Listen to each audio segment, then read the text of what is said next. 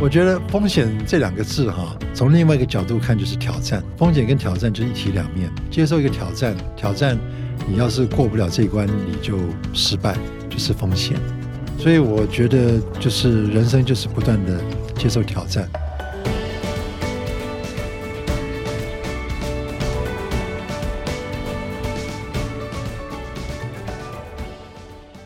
大家好，我是节目主持人杨玛丽，欢迎来到今天的哈佛人物面对面单元。那本周的主题呢，要来好好的谈一谈风险控管哈。所以礼拜一到礼拜四的轻松读都已经介绍好几篇哈佛商业评论的文章。不管是我们个人的人生，我们的这个职涯的发展，我们如果是一个企业，或者是我们是地方政府，我们是中央政府，其实都有很多风险，我们必须要管控。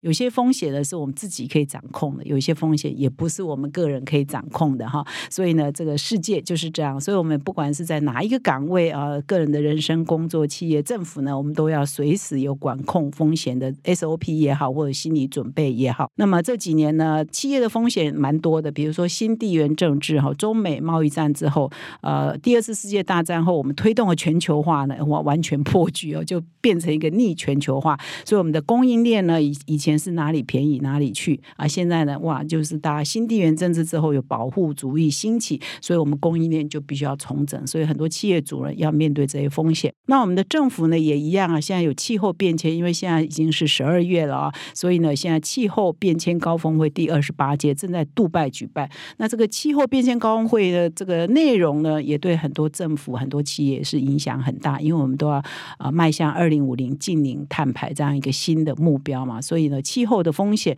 也是给政府也好，也是给企业也好很大的挑战。那么，经过四天的轻松读文章的分享之后呢，今天来到我们节目现场的呢，哇，可以说是各个角色他都有哈，或者曾经历练过。今天来到我们的这个节目现场，他也曾经在企业担任过高阶主管，也曾经在中央政府担任过最高行政首长，现在呢又在地方政府啊担任这个地方政府的首长。那如果你对台湾政治够了解，你大概知道我们今天的贵宾是谁了哈。今天呢来到我们节目现场的是曾经担担任过这个行政院院长，那现在是桃园的市长啊，张善政张市长，欢迎市长来到节目现场。谢谢玛丽，很高兴来上你节目。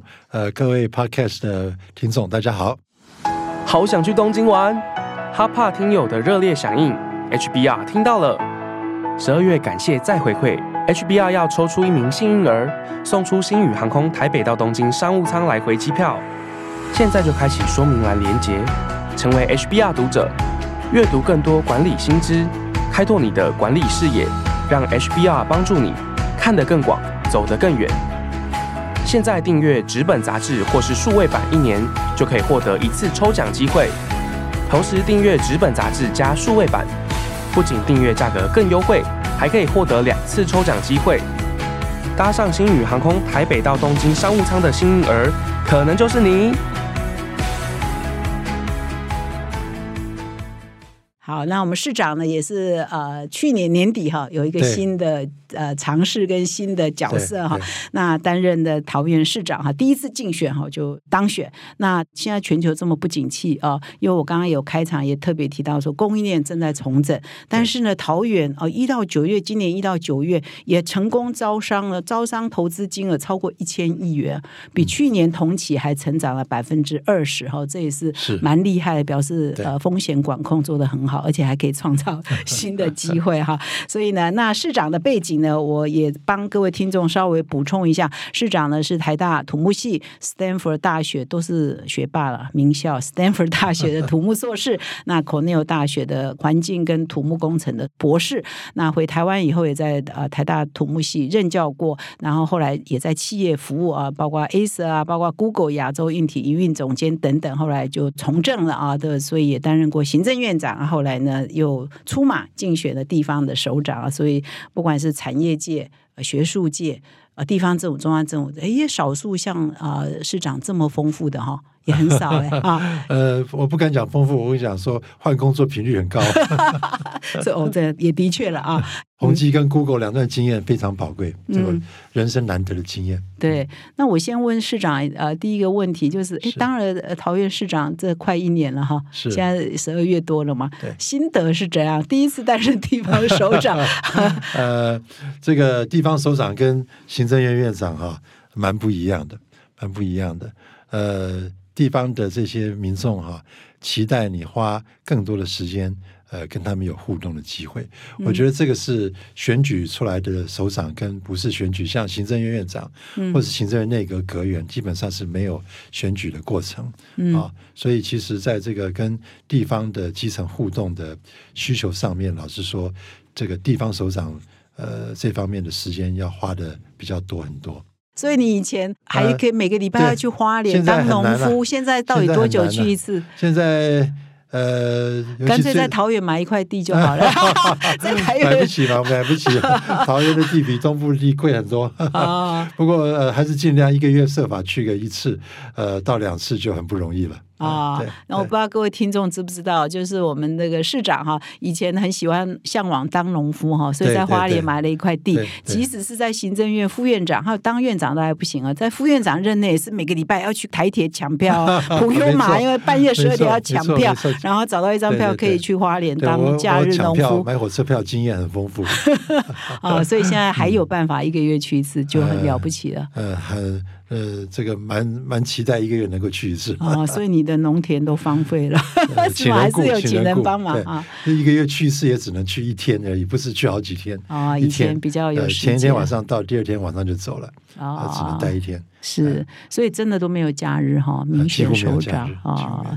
那那我也趁这个机会，请那个市长也介绍一下桃园呢。我查了一下资料，它的工业产值然后将近台湾的四分之一，对占了台湾也啊对也将年产值有三兆哈，所以桃园真的是台湾的，我们都以为是新竹，事实上可能是桃园更强，对不对？对对对而且它的新竹都是高科技，桃园还各种产业都有，传产产业都有、对 ICT、半导体都有哈。所以要不要帮我们介绍一下桃园？都有。嗯，对你刚才讲的没错哈，桃园的工业产值全台湾第一，呃，它的这个工厂数量也，我想也不是，呃，不也是全台湾哈首屈一指，呃，但是它的产业的形态哈比较多元化，呃，船产也有，科技业也有啊，呃，那么呃，制造业也很多，物流业也很多，啊，所以它跟这个呃新竹科学园区很不一样。新竹科学园区就是清一色的高科技啊，不是高科技也进不了新竹科学园区。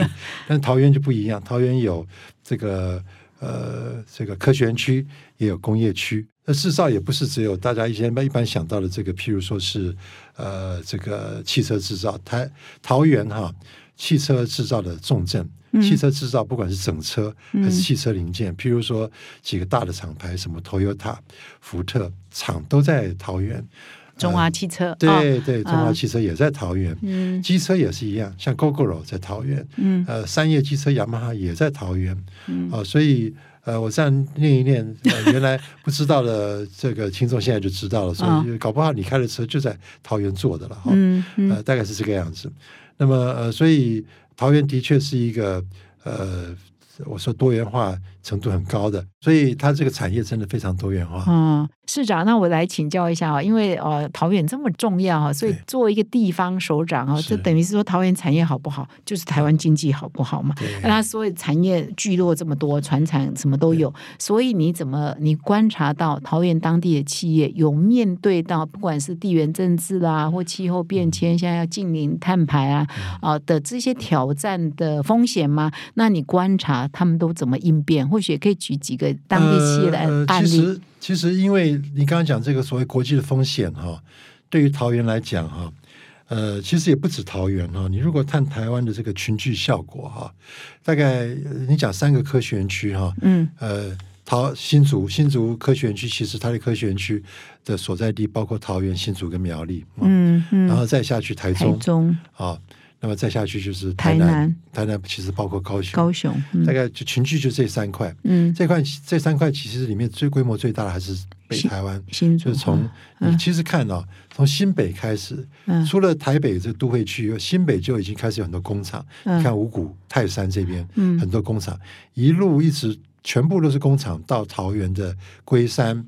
一直下去，再到新竹就不用讲了。嗯然后还有一些工厂是在苗栗，苗栗比较少，但是也有一些了啊。呃，其实所以这群聚效果哈，北台湾非常的有规模。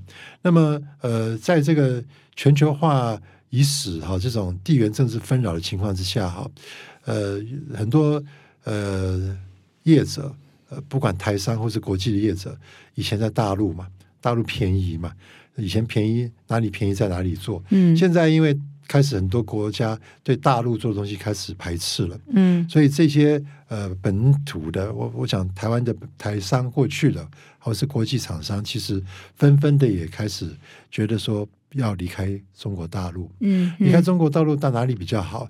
当然，台湾还有东南亚嗯都是首选。嗯那么台湾又是比东南亚国家好很多，就是因为我刚刚讲的群聚效果。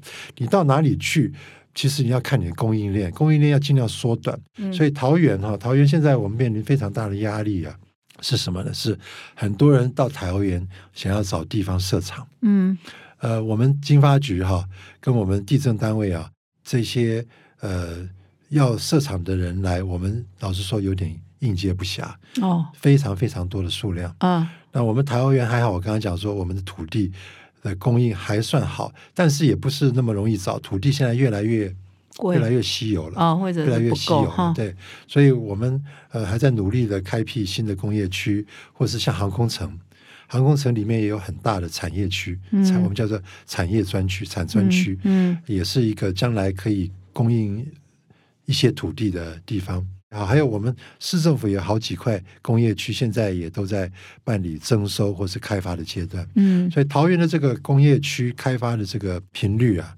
呃，其实现在蛮高的。嗯那当然，你说别的县市难道就没有土地吗？中南部中南部没有土地吗？有啊，可是那边没有群聚的好处嗯啊。到桃园或是到新竹，呃，苗栗算是最南边了。嗯苗栗现在的厂不多，但是至少还能够沾上北部，从新北、桃园，以新北、桃园跟新竹为核心这个地区啊，是老实说是大家以产业界来讲群聚效果最好的区域。但是也有另外一个挑战，是什么？就是水跟电的供应。嗯水跟电的供应，那个水跟电的供应是全台湾都很紧啊，但是北部地区比中南部，我想你很清楚，下雨啊，嗯北部下雨的频率比中南部高很多，嗯所以这水供水的压力啊，呃，在北部比起中南部来讲，供水的压力也比较小。啊嗯嗯你看增温水库现在难得多少年难得第一次满水位，可是石门水库老实说满水位的频率就高高很多啊。嗯。那所以市长，你可以比较一下，哎，担任一个市长跟担任一个行政院长，跟你以前在企业做高阶主管，他要管控的风险有什么不一样？呃，还记得以前在企业，还记得行政院长的日子，还记得吗？有有什么差异吗？呃，管控风险哈，呃，其实呃，真正讲风险来讲，以前我在行政院，呃，大家可能最记得的应该是台南零二零六啊地震，，大地震那是一种风险。嗯呃，桃园相对也是有风险啊。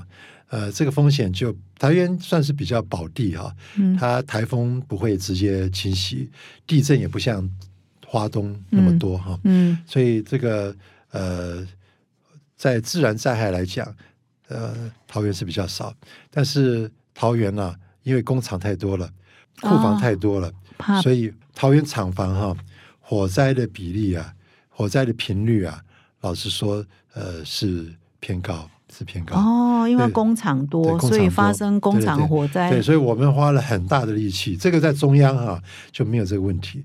桃园现在其实呃过去哈、呃不是在我任内，所以在以前呢、就开始就是火灾啊，嗯比较严重的火灾嗯出现的频率比较高。那出现的原因就是因为说工厂或是库房里面放的材料、放的原料可能是比较容易呃着火。嗯啊，然后如果这些工厂当初在这个呃设厂的时候，如果这些消防设施没有完全到位的话，那这个火灾风险就很高。啊、嗯，所以我在桃园市长任内上任才呃不到一年，将近一年就已经有好几次火灾了。所以怎么去避免呢？我们现在就在推，开始对对一些库房哈，就是比较有火灾风险的，我们开始去对它这个监控对，我们开始消防设施要开始去做这个认证啊。现在这种呃消防的防灾，国际有一些规范标准，我们就开始推一些规范标准，嗯啊等等的，希望把这个呃防范于未然嘛，嗯所以把这个消防设施做的比较到位。嗯以前老实说，有些工厂比较便宜行事，嗯啊嗯嗯呃，或是消防的设施比较老旧，嗯一旦出现火灾的时候，没有办法完全发挥功效。嗯啊，这个嗯是呃呃目前桃面园桃园对面对的，所以你对这这一年来都很怕哪里火灾，最害怕的是这个是吧？嗯是，所以我最最怕收到我们消防局长给我的 line。是，对。那你对觉得，如果因为我们很多听众是在企业界服务所以你还记得，如果是企业的风险，你会你会想到以前还在担任高管的时候，有一些什么？企业的风险哈，我以前在宏基哈，还有在 Google 哈，呃，面临最大的挑战就是人才。啊，才人才。现在人才的问题，人的问题啊，我在桃园市这边也也是一样，非常的严重。当然不是说市政府找不到人，市政府其实公务体公务员体系要找人哈，呃，比起民间企业现在要找人，老实说，相对容易简单一点，容易一点，但是也不是那么简单。啊，有些领域啊，这个找人还是很困难。嗯工程领域啊、等等的哈、嗯还是嗯很难。工程师呃要考虑说他自己外面可以开技师事务所啊，还是到公务单位去做这个公务员哈、老实说，在外面呃呃开一个技师事务所，待遇会比较好，收入会比较好。嗯啊，所以这个人才，但是我现在非常严重的是民间哈、嗯民间缺人才或是缺工啊，非常严重。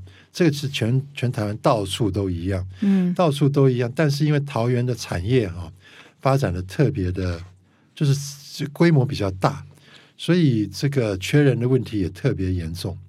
呃，工厂里面缺人，或是现在另外一种缺人，就是公车驾驶也缺人。哦，驾驶非常严重的公车驾驶也缺人，对不对？因为因为哈，你知道过去几年疫情哈，嗯公车班次删删减了很多，哦公，车班车公车班次删减很多啊，那个很多公车驾驶啊就离职了，嗯他就找到去找别的工作了。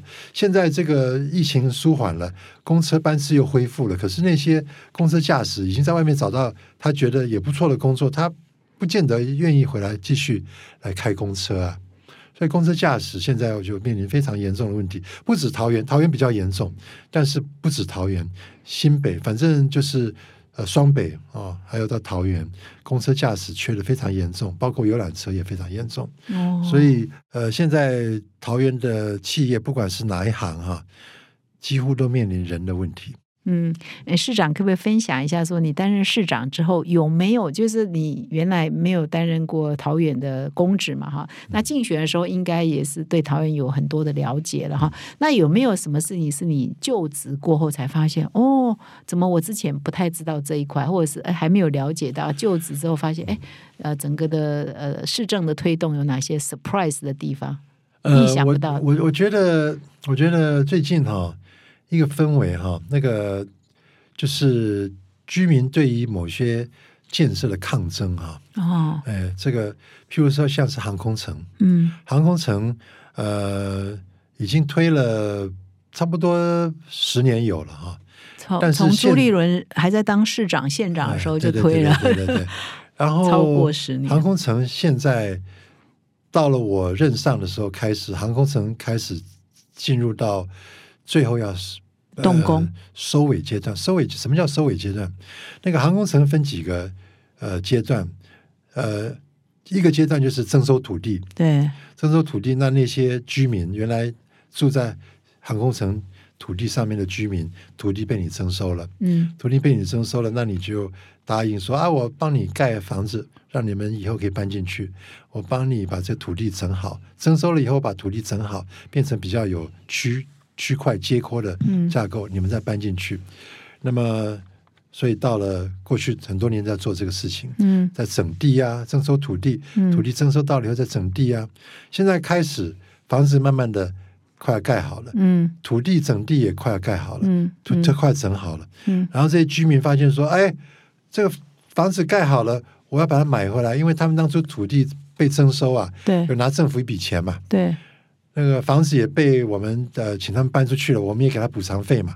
然后现在他们当初拿拿了土地的钱，拿了房子的补偿费以后，这些钱拿在手上，过了若干年，现在回来要我们盖好的房子他买回去了，对不对？嗯，哎，对不起，买不回去了，因为现在比较贵了，哦，因为现在哦物价都上涨了。是是，所以他们就发现说，当年我土地跟房子给你的时候是一个价钱，现在你房子盖好了要卖回给我，要付钱给你，就是另外一个价钱。哦，结果，但我们也很无奈，因为现在物价上涨，我们这房子卖回给我们当地当年的居民啊，啊，现在成本就这么多啊，哇，啊，所以就就变成这个也不是谁的错，也不是居民的错。也不是我们政府的错，就是整个物价的这几年，因为拖了这么久的时间，物价一直在上涨，所以他们就就抗争说，那那个现在这个价钱我们买不回来，我们要政府怎么样怎么样。所以前一阵子他们就有一批人到市政府，我们的市府广场前面抗争，不是叫抗争，叫陈情比较好。啊，然后那个当时呃，我就直接到广场上面去跟他们讲说，我们会呃设计一些比原来的方案更优惠的措施，让他们可以买得起房子，或是呃盖得起自己的房子啊。嗯啊，这个也是我们内部花了很大的力气，到底要不要加码嗯，补贴？嗯后来我们决定应该要加码补贴，嗯，不加码补贴，这些人等于说为了国家的重大建设牺牲了自己原来的土地跟房子。现在因为物价上涨这个大趋势，也不是他们的错，当然也不是政府的错，可是政府毕竟要承担了。哦啊所，以那这样经费要很庞大吧？人数很众多吧？对，当然这个其实到最后，我们整个航空城开发完了以后，有的土地就是要开始呃给产业界进驻嘛。老实说，产业界进驻的时候啊，他们产业界要买土地，老实说，买土地成本也会相对的会高。会会提高一点。是是。这个我想可能就免不了。哦所以市长刚刚讲的好几件事情，就是呼应我们刚刚一开头说的，就是我们对不管是政府也好，企业也好，都会面对很多未知的风险。你刚刚讲火灾多哈，你可能还没就任解，哦，原来工厂这么多火灾潜在威胁多，或者是说你刚刚讲公共政策还面临面临到你当初没有想到的未来物价膨胀。我想说，我在想说，航空城你们以前都做做都做好了，该该做事都做了嘛，土地也征收了，来结尾收尾的。该盖的房子也盖了嘛啊，结果没想到现在要交房子、交土地的时候，才发现说有这么一个。呃，价钱上的落差。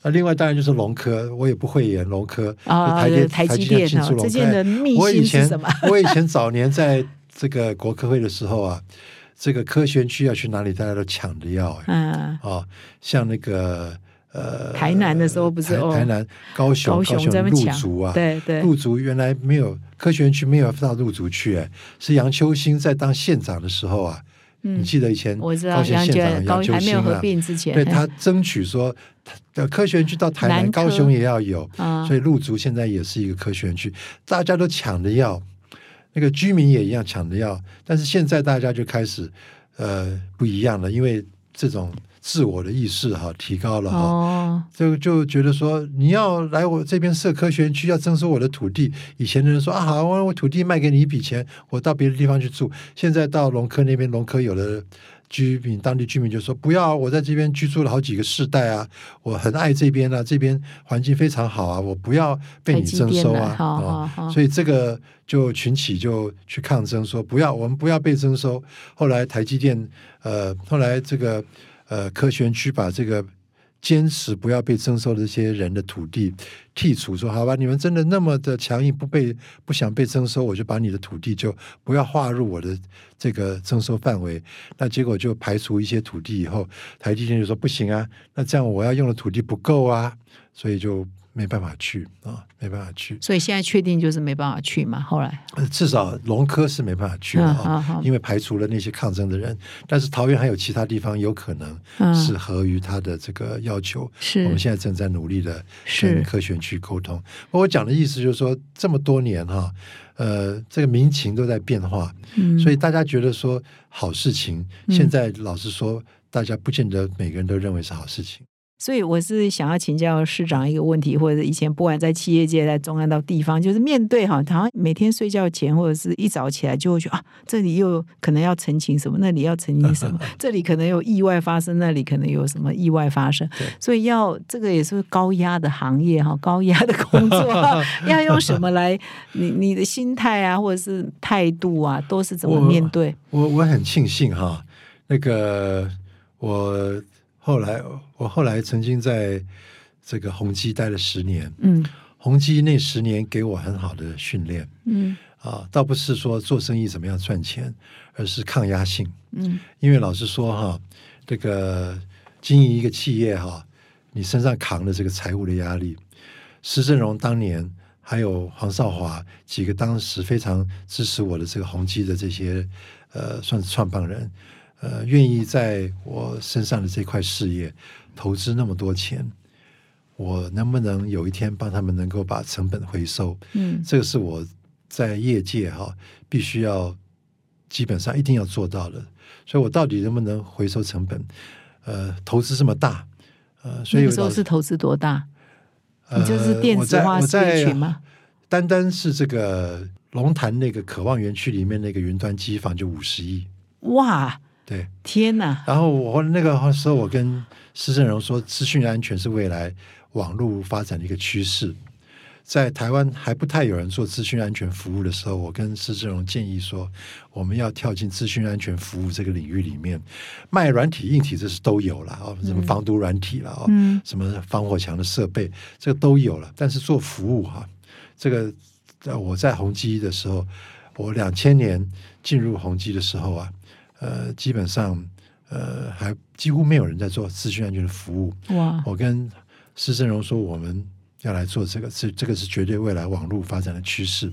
台湾没有人会啊，那个时候，我就在美国戏谷找了一个那个做这方面的一个公司，嗯，就跟他们谈说技术移转，嗯啊，这个公司当然那个时候就开价很贵啊，啊，说包括。技术包括一些软体系统，开价一亿台币，所以呃，这个我就跟施正荣说，对方开价一亿，他就说就做啊。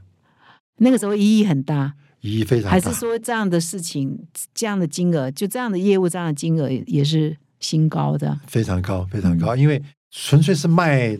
Know how，嗯，你知道吗？他没有卖给我们硬体哦，嗯，哦，硬体非常少了哦，有软体，可是硬体非常主要最大的部分就是它的整套资讯安全、防御资讯安全的 know how，所谓的 know how，嗯，脑袋里面的东西，一亿是很贵很贵，所以。一方面感谢施正荣当时二话不说就说支持，但是压力在我身上，我要把它 一个一个 know how 要一亿，一个机房要五十亿，对，还有什么？所以所以当时在跟美国谈这个合约的时候，你也会怕对？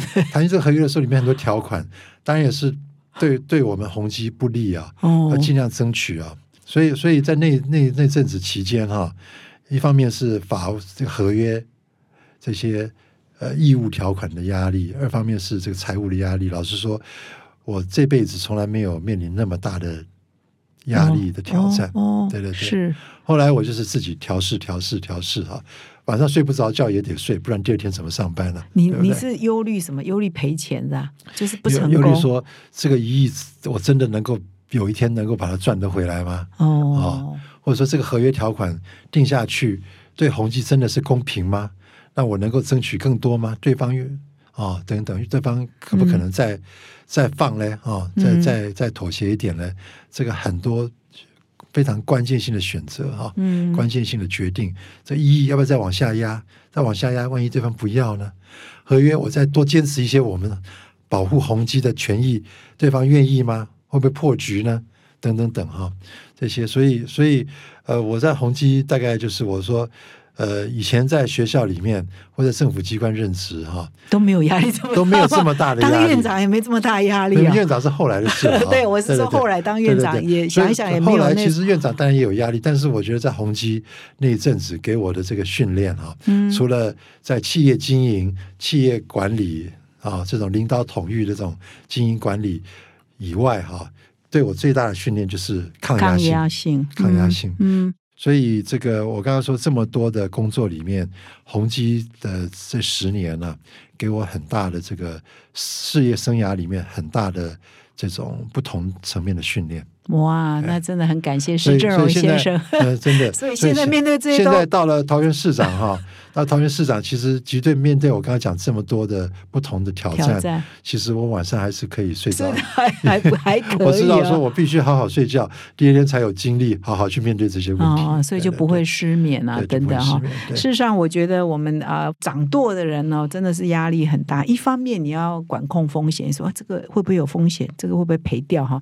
对一方面你还要开创机会。对，没错，对光房也要开创嘛，所以市长好像担任呃桃园市长之后，也做了蛮多开创的哈。比如说，你有一个政策新戏股啊，你也提出科技 Plus、设计 Plus 跟永续 Plus 三个 Plus 的这个产业升级方案哈。所以是不是呃，就是以前在企业也是一样嘛，就是你要面对风险，然后管控风险，你要开创哦。这个要不要来分享一下？其实，其实我觉得，呃，我自己觉得蛮幸运的，就是说我过去有这种科技的背景、数位方面的背景，还有工程的背景，土木系毕业，后来又摸了这么多新的科技哈。到了桃园，桃园刚好在这个节骨眼上，最需要工程跟科技的专业。嗯，是两个都要。对，嗯工程哈，工程专业就是桃园现在这么多公共建设，桃园的捷运嗯正在兴建啊，这个工程背景哈嗯。很很受用，所以我觉得两个背景，一个就是工程背景，嗯。我我觉得我把桃园的这个工程的品质的嗯。品质的这个制度啊，做了一个整理。我要求说，我知道桃园市的公务人员工程的案子压力很大嗯嗯嗯啊，呃，找不到足够的人手，而且也没有那么多的编制员额，所以我们要尽量靠外面的嗯专业能力。所以我要求我们桃园所有的这些工程案子必须要送外省。嗯外省就是外面有结构技师工会，有这建筑师工会，要来帮桃园的发包的工程，从设计阶段开始就要做审查。啊，因为我们自己的工程人员或者人力不够，嗯或者资专业资历不够啊，可能都比较年轻，嗯。所以这个时候透过外面的技师工会来帮我们审查，我们可以也趁这机会，一方面保障我们的品质，二方面培养我们的年轻公务员，嗯。把他们的这个经验能够趁着机会吸收起来。所以工程背景是一个，然后当然这个捷运捷运工程面临很多挑战，细节我就不讲了。这个捷运局的局长，捷运工程局的局长来跟我说，现在捷运工程面临这个挑战，我们要赶快做决定，否则工期会延误或什么样怎么样的。我觉得他讲的话我都听得懂。嗯我觉得捷运工程局局长应该也，我我我我替他讲，或许我自己给自己脸上贴金，我替他讲，他或许觉得市长听得懂工程的专业术语，对他来讲他蛮高兴的。蛮好做事，比较好，做事嘛。所以他会跟我讲说，我们这个东西要赶快做决定，否则工期会延误，否则这个工程的费用会倍增。我大概听了以后，我就基本上都听得懂，嗯也支持他想要做的事情。嗯啊，所以工程的背景是一个，我觉得刚好用到桃园这个节骨眼上。我讲一个大家都听得懂的话，就是桃园现在在转大人，转大人人，登大大人啊就是太多公共工程建设在做了。第二个就是我科技背景科技背景就是刚刚讲的产业产值。嗯桃园的产业多元性非常多元性，传产的比例也相当高，中小的船产，所以我现在有一个非常大的这个目标，就是要开始对这些比较中小型的船产开始去替他们做数位转型转。数位转型，对嗯对对对嗯嗯那这个又是另外一个非常重要的工作，现在正在即将要启动了，即将要启动了。嗯那市长，你会跟这些业者有互动的机会吗？啊、那你像这些中小企业主，你通常发现说，这些台湾的这些中小企业主有什么可爱的地方也好，或者是呃让你觉得感动的地方，或者有什么特色？他们非常投入，嗯。非常专业，也非常执着。嗯。呃，但是另外一方面，尤其是中小型的，非常需要帮忙。嗯嗯，对对对。嗯。他们基本上就是人家说早年黑手出身的，现在黑手出身这一些人年纪都到了一定年纪了，但是还是非常投入。嗯然后二代就准备要接二，代有的愿意接，有的不愿意接，要看每一家状况不一样。是是那是，我们是希望说，数位转型会促进二代接手的诱因。啊，如果啊你纯粹是照现在的模式一直继续经营下去，二代很多人觉得没意思。嗯，但是如果嗯要做转型，二代会觉得说他有发挥的空间。嗯。诶那市长，我再问一个比较个人的问题。我我们这一周主题谈风险管控嘛，那个人的人生也是一种风险管控。我想市长，你怎么会一些学者，然后到企业、到政府，后来要跳下来做选举哈啊，投入选举，这个一路以来有风险管控的的成分在里面吗？我觉得风险这两个字哈，从另外一个角度看就是挑战 嗯啊。风险跟挑战就是一体两面。你去接受一个挑战，挑战你要是过不了这一关，你就失败，就是风险。嗯所以，所以我觉得就是人生就是不断的接受挑战。那你生接受挑战的的比例比一般人高很多，高很多哦对哦，对对对，的确是，但是 你放弃台大教授到企业界去服务，又要对虽然不是从基层，但是也也也会有风险嘛。对，到到到处都有风险，到处都有风险。所以你是用什么态度来面对这个风险？我觉得这这个老实说，一般人换工作最怕的一件事情就是说啊，万一没薪水、饿肚子怎么办？现在这个年代，老老实说，这没有这个顾虑，顾虑比较低了啊，顾虑比较低了啊。啊。那再怎么样省点钱就不会饿肚子，所以啊这个风险基本上可以排除。所以再下来就是说，那没做成功的风险呢？我没做成功风险，当然当然要面对，当然要面对。老实说，每次换一个工作哈，换一个工作背后都是接受一个新的挑战。嗯那这个挑战接受就是接受这新工作以后，没有说第一天就上手的啦。嗯嗯啊，所以嗯老实说，呃，会有一个撞墙期，嗯觉得好像一筹莫展。嗯这撞墙期多久啊？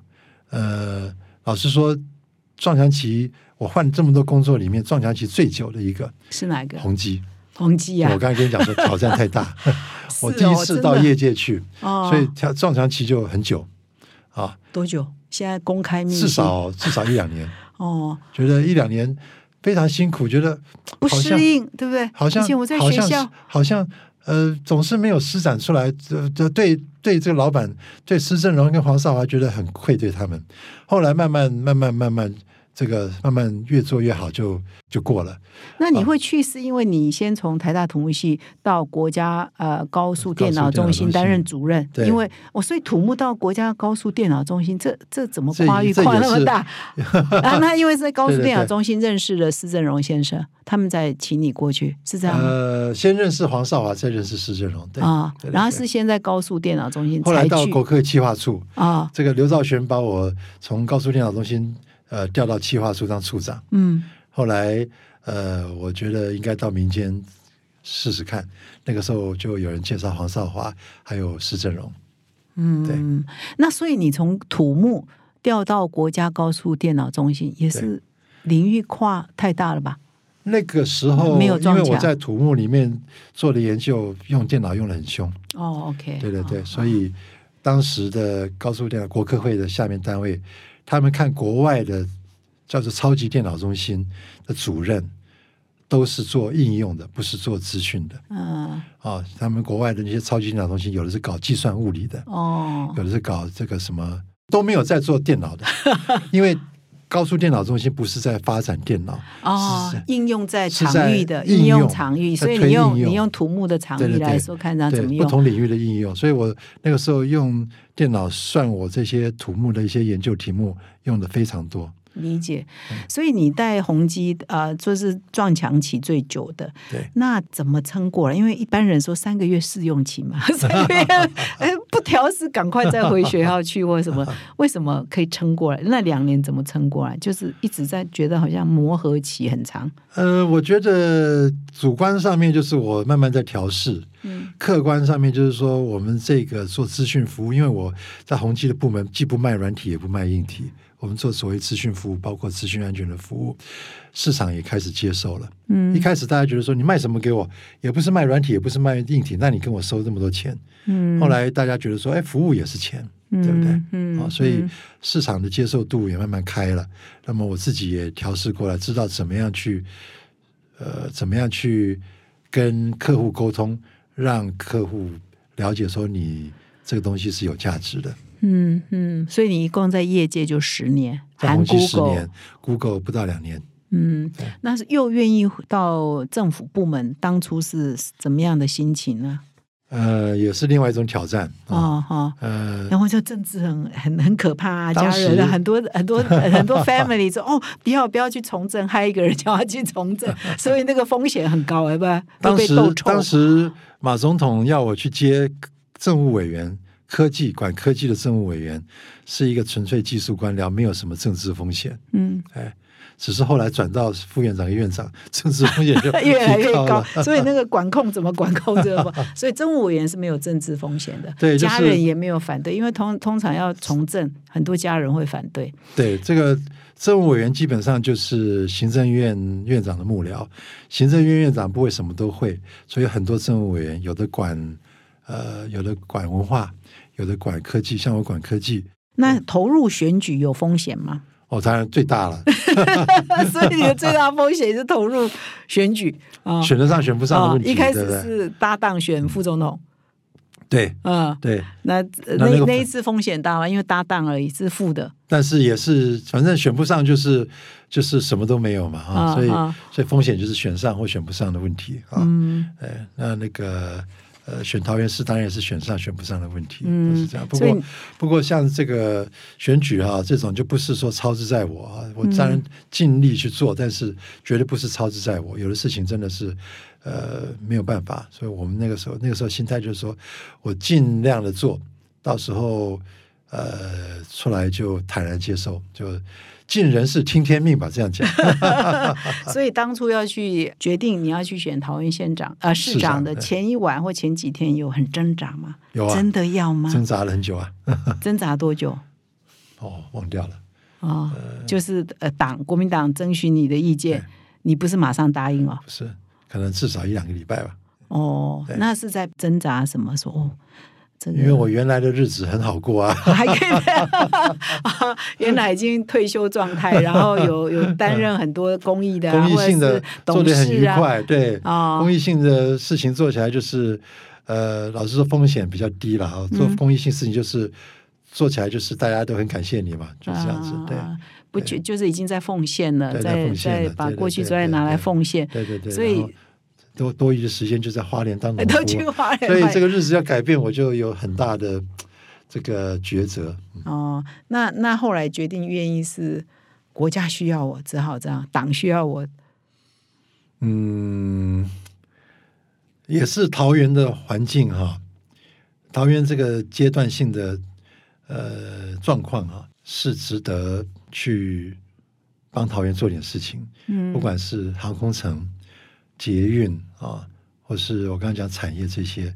这些呃前面已经讲过，就不多讲。就是嗯桃园现在的阶段跟我的背景是彼此是蛮相合的。嗯嗯，如果说选得上的话，可以真的是桃园这个阶段最需要的背景。嗯，所以你想了一个两个礼拜，也是在考虑，对后来觉得，所以现在完全牺牲了 之前的，所以可能要八年哦，有心理准备，可能要八年我们就尽量做就是了。啊哦，好好，因为我们今天呢非常高兴的邀请到桃园市长张善政，也是我们前行政院长，来到我们的节目现场，跟我们分享你的个人人生啊、是。也是一路呢都面对很多挑战跟风险啊、所以呢，我们在节目的最后，你也要来跟那个所有的听众提醒哦、说或者是分享说你的个人的人生哦、你从你个人的职涯的发展，一直到很多嗯不同行业的选择，以及你在任内其实有不同的工作，有不同的挑战，你都是要怎么面对啊？用什么心态啊？用什么？对，我要跟我们听众讲的就是说，人生就是一连串接受挑战的过程。呃，每一个人都会面临最后要离开世界的这一最后那几分钟，那几分钟回光返照的时候，要对得起自己这一辈子。